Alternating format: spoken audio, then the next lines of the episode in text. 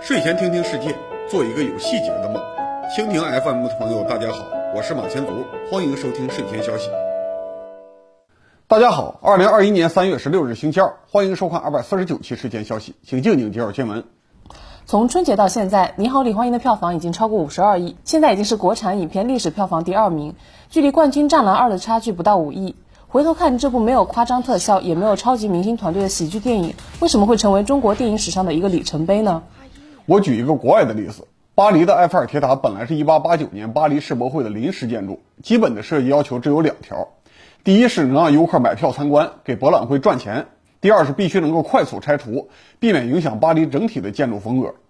此外，还有一个隐含的第零条要求，足够高，能给人留下深刻印象。但是，一百四十多年过去了，这个建成的时候几乎被整个巴黎文化圈抵制的临时建筑，现在还是没有拆除，以至于变成了巴黎乃至于法国的文化象征。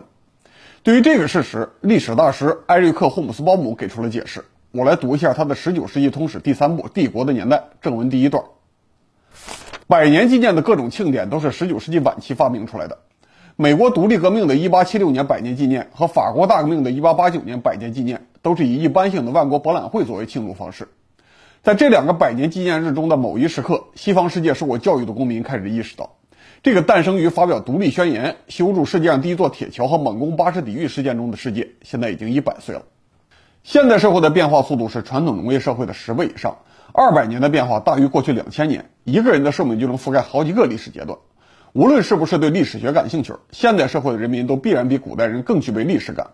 他们更需要一些能够和社会集体记忆结合、给历史打标记、给个人做定位的文化产品。所以，埃菲尔铁塔被保留下来。喜剧片《你好，李焕英》也能赚到五十亿的票房，从每个中国人手里拿走接近四元钱。从效果来说，这两个东西都类似于我们的家庭相册。回到电影行业，类似的奇迹其他国家也有。一九八五年的美国电影《回到未来》，主线剧情和《你好，李焕英》类似，也是中学生回到自己出生之前，在一九五五年见到了自己的父母，既制造了喜剧效果，也描写了亲情，还用大量的时代细节唤醒了婴儿潮一代观众的回忆。结果，回到未来第一部的成本一千九百万美元，制造了三点八八亿美元的票房；第二部也有三点三六亿美元；第三部虽然拍的不好，也还达到了二点四六亿美元的票房。当时的电影票价不到现在的三分之一，三点八八亿相当于现在十亿美元以上的超级票房炸弹，毫无悬念地拿下了一九八五年北美市场电影冠军。被回到未来压到第二名的电影是史泰龙的《第一滴血》第二部，大明星大制作的特效动作大片儿。被中小成本的温情喜剧打败，而且压过了百分之四十，这说明电影最重要的使命之一是给国民记忆提供历史地图。对于当代美国人来说，唤起国民记忆最成功的电影当然是《阿甘正传》，一九九四年北美票房冠军，掀起了全国性的怀旧热潮，无数人涌入电影院来寻找自己的记忆，看看父母给自己讲过的美国。这一年的票房亚军是《狮子王》，第三名是《真实的谎言》，后面还有《肖申克的救赎》。在电影史上最辉煌的一年，《阿甘正传》的夺冠秘诀就是给当时世界上最大的工业社会写传记。回头看亚洲，二零零五年日本电影《永远的三丁目的夕阳》，女主角是药师丸博子，以拍水手服与机关枪出名，可以看到女版的吴京。到了《永远的三丁目的夕阳》，她出演了一个普通的家庭女性，给观众展示六十年代日本经济快速增长时期传统社区和工业化冲击之间的互动。在日本这个最奇葩的电影市场，《三丁目夕阳》拿下了当年真人非剧场版、非漫画版电影的第一名。也是近二十年以来极其罕见的非粉丝类卖座电影。再往前看，票房炸弹级别的非科幻、非动作电影，至少有一半都挖掘了当代人的群体记忆。比如说，一九七二年的《教父》，北美票房是第二名的两倍，反映了四十年代的美国社会，到现在还被认为是历史最经典的影片之一。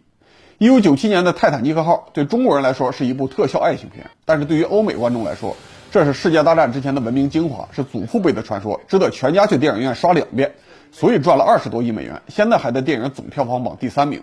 这可是美国最近两轮大放水之前的二十多亿美元。如果考虑到美元贬值，《泰坦尼克号》应该还是历史票房冠军。除了电影，电视剧行业也有类似的规律。美国说起成功电视剧，必然会提到回顾六十年代的《广告狂人》，回顾禁酒时代的大西洋帝国。韩国说起电视剧，必然会提到《请回答一九八八》，这都是时代剧。中国电视剧有两部奇迹级的作品，《渴望》《孽债》。这背景都是六十年代以来的社会变迁。最近相当火爆的大江大河，从官方视角展示了改革开放以来的时代变化。这些色彩相对灰暗、服装化妆也比较土气的电视剧，面对大明星、大流量的偶像剧，可以打出碾压效果，也证明了观众的深层次需求。那杜工，你能具体描述一下这些文化需求吗？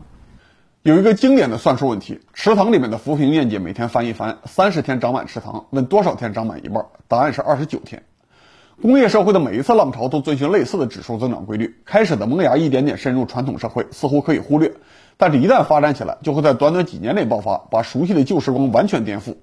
到了今年一月份，微信才出现十年，二线城市普遍使用地铁，也就是最近十年的事情。但是，如果不是专门回忆，大多数城市居民可能已经想不起微信和地铁普及之前的生活了。这里，我想引用木心的一首现代诗《从前慢》，以描述美好的旧时光而出名。敬你帮我读一段。记得早先少年时，大家诚诚恳恳，说一句是一句。清早上火车站，长街黑暗无行人，卖豆浆的小店冒着热气。从前的日色变得慢，车马邮件都慢，一生只够爱一个人。木心显然想用这首诗抓住静态的社会风暴，但是现在回过头看历史，我们都知道，一旦铁路和邮局进入传统的小镇，根本就不可能再有静态的生活。传统的经济模式会迅速被铁路带来的商品摧毁，本地的服装风格会跟随邮局送来的杂志封面不断切换。年轻人必然会想尽办法去附近的大城市，比如说十九岁的木心就跑到上海去接受现代的美术教育。但是我也理解木心想表达的情绪，社会变化越快，我们是越是需要给自己的记忆打上路标，告诉自己从哪里来，为什么会走到今天这个生活状态，这是我们和动物的区别。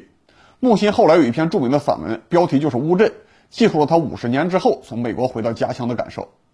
他在参观了当年的故乡以后，抱怨现在的红酒要加糖，抱怨茶馆里面的人不像过去那样聊天，抱怨自己的乡亲不跟着他一起怀旧，反而羡慕他在美国出名。最后，木心宣布自己已经找不到故乡了，留下一句话：“永别了，我不会再来。”但是我相信，如果拍一部反映乌镇时代变迁和普通人生活的电影，木心一定会买票的。过去几十年，中国工业社会就像池塘里的浮萍一样生长，从九十年代到二十一世纪，就是浮萍盖满池塘的最后几天。工业社会从少数人的奢侈品变成了覆盖所有人的日常生活，但是，一旦进入工业社会，每个人面前就有无穷无尽的社会阶梯要爬，有数不清的人生目标可以追求。这对普通人来说，既是一种自由，也是一种压力。从此，大多数人在社会压力下拼命奔跑，甚至没有空停下来细看沿途的风景。所以，一旦有人替我们把沿途的风景拍成电影，还能联系到普通人的生活，一定会有市场。在《阿甘正传》开始的年代。阿甘所在的美国南方州，除了种族隔离之外，十几岁的女孩子能不能露出脚踝，都是一个值得激烈讨论的问题。但是到了阿甘成年的时候，仅仅过去十几年，已经出现了嬉皮士的放纵生活风潮。阿甘青少年时代还是用拨盘式的电话，结尾的时候，他靠投资苹果公司疯狂赚钱。在你好，李焕英的故事开始的年代，买衣服还需要布票，穿个喇叭裤都会被警察叔叔抓。现在女孩子身上穿的布料还不如当初的一件背心多。李焕英那一条裙子放到现在能改成五条裙子。贾玲只展现了一九八一年到二十一世纪初的二十年工厂生活去变化，就足以让我这样有类似生活经历的观众为了童年回忆去买票。如果电影的深度再大一些，能把城乡矛盾、农民的日常生活也浓缩进来，或者通过系列的电影展示更长时间段的变迁，同时保持清晰的主角群体生活主线，电影票房也许可以直接加个零，拿下世界电影排行榜冠军也不奇怪。现在《你好，李焕英》要全球放映了，杜工，你预计它在海外市场会不会受到欢迎呢？七十年代到二十一世纪初出国的那部分华人可能会提供几千万到一两亿的票房，但是很难再往前突破了，因为《你好，你欢迎》不能突破特定的年龄段和特定的观众群体。电影上映第一天，我就带我的儿子去了电影院，但是我发现他对这部片不感兴趣，而且不仅仅是我儿子，朋友家的零零后孩子也不觉得电影很特别。这说明，对于那些没有八十年代、九十年代初生活经历的人来说，《你好，李焕英》只是一部有穿越情节的家庭电影。一部好的史诗片，当然可以利用当代人的怀旧感，但是如果电影想在历史上站住脚，就必须对自己描述的时代有清楚的概念，抓住时代的主要矛盾和希望，然后把主角的生活融进去，用个人经历展现历史变迁。这样的作品，就算观众没有真正经历过那个年代，也能打动人，也能让人有代入感。比如说《泰坦尼克号》，基本情节是爱情片。但是背景是三大阶级之间的冲突和合作，新兴资产阶级、衰落的老贵族、正在形成自我意识的无产阶级，在主要的角色中都有代表，都在保持个性的同时，展现了本阶级的文化特征。最后用生死选择把矛盾彻底暴露出来，这就算只做一部室内的舞台剧，也必然是很有影响力的电影。但是导演卡梅隆的野心绝不仅仅是做一部普通的爱情片，他的拍摄周期长达五年，在二十世纪就花掉了两亿美元，坚持要把泰坦尼克号拍成一部视觉效果爆炸的特效巨片，就是要给阶层之间的爱情故事配上壮观的工业奇迹背景，赋予电影更宏大的史诗感。在二十世纪初的欧洲，泰坦尼克号是上层社会的精致生活，是中层技术阶层的技术成就，是底层社会的就业机会。这三种需求在二十世纪初还能妥协出一个有共识的发展路线，创造了传统资本主义的黄金年代。但是，按照恩格斯和列宁的事先预测，按照我们的事后总结，当时的欧洲内部的矛盾已经到了爆炸的边缘，整个欧洲的统治阶级都在自信中走向失败，连续三十年的世界大战马上就要爆发了，自信的欧洲社会即将自取灭亡。一九一二年的泰坦尼克号撞上了冰山，三分之二的旅客淹死，其中三等舱的生还率只有四分之一。一九一四年的欧洲开启了世界大战。整个欧洲战场都即将把两代年轻人填到战壕里，所以在欧洲的群体记忆中，泰坦尼克号是战前美好时光的标志，也代表了工业资本主义从自信到狂妄的悲剧。卡梅隆把这些深层次的记忆都挖掘出来，让没有经历过那个时代的西方观众也能理解自己祖父母经历过的二十世纪初期的欧洲社会，在电影史上留下了永久的荣誉。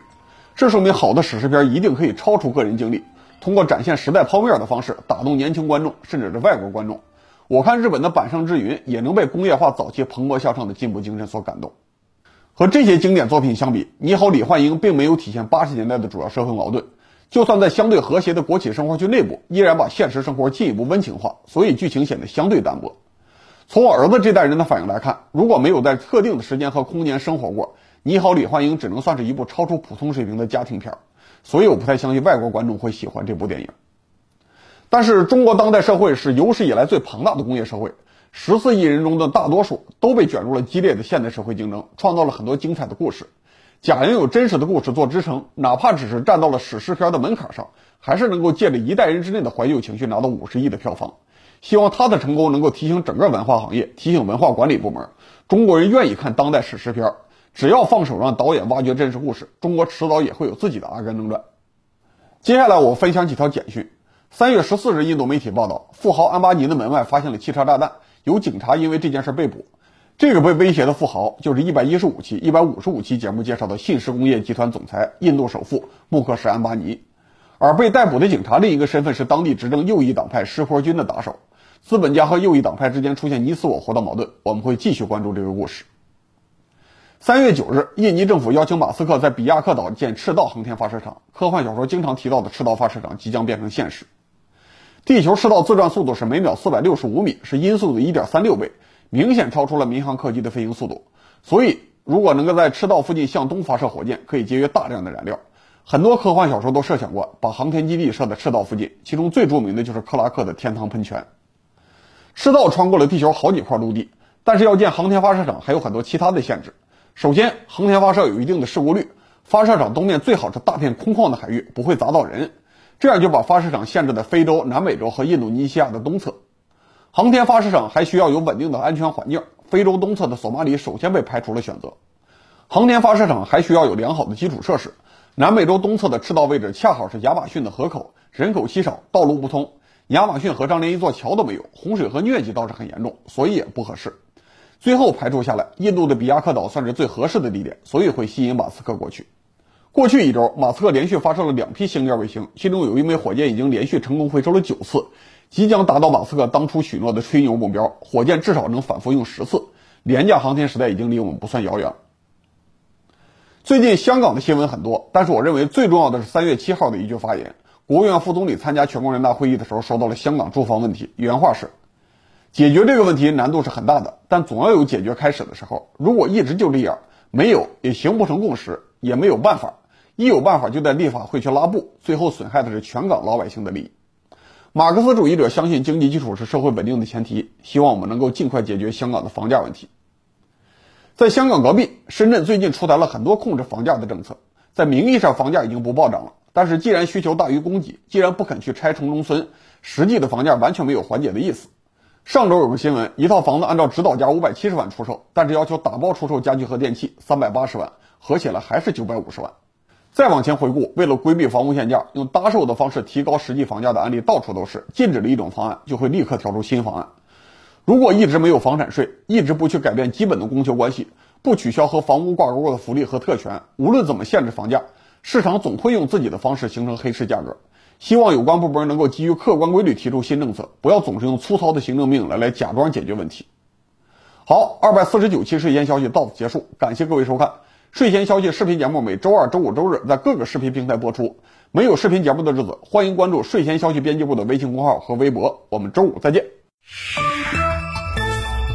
理性观世界，自信看中国，深度知识尽在观视频。